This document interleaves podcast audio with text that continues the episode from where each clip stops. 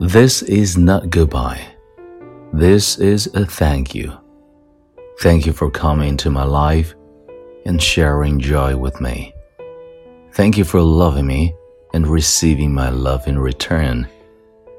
Thank you for the memories I will cherish forever. But most of all, thank you for showing me that there will come a time when I can eventually let you go. I love you, I loved you, and bye.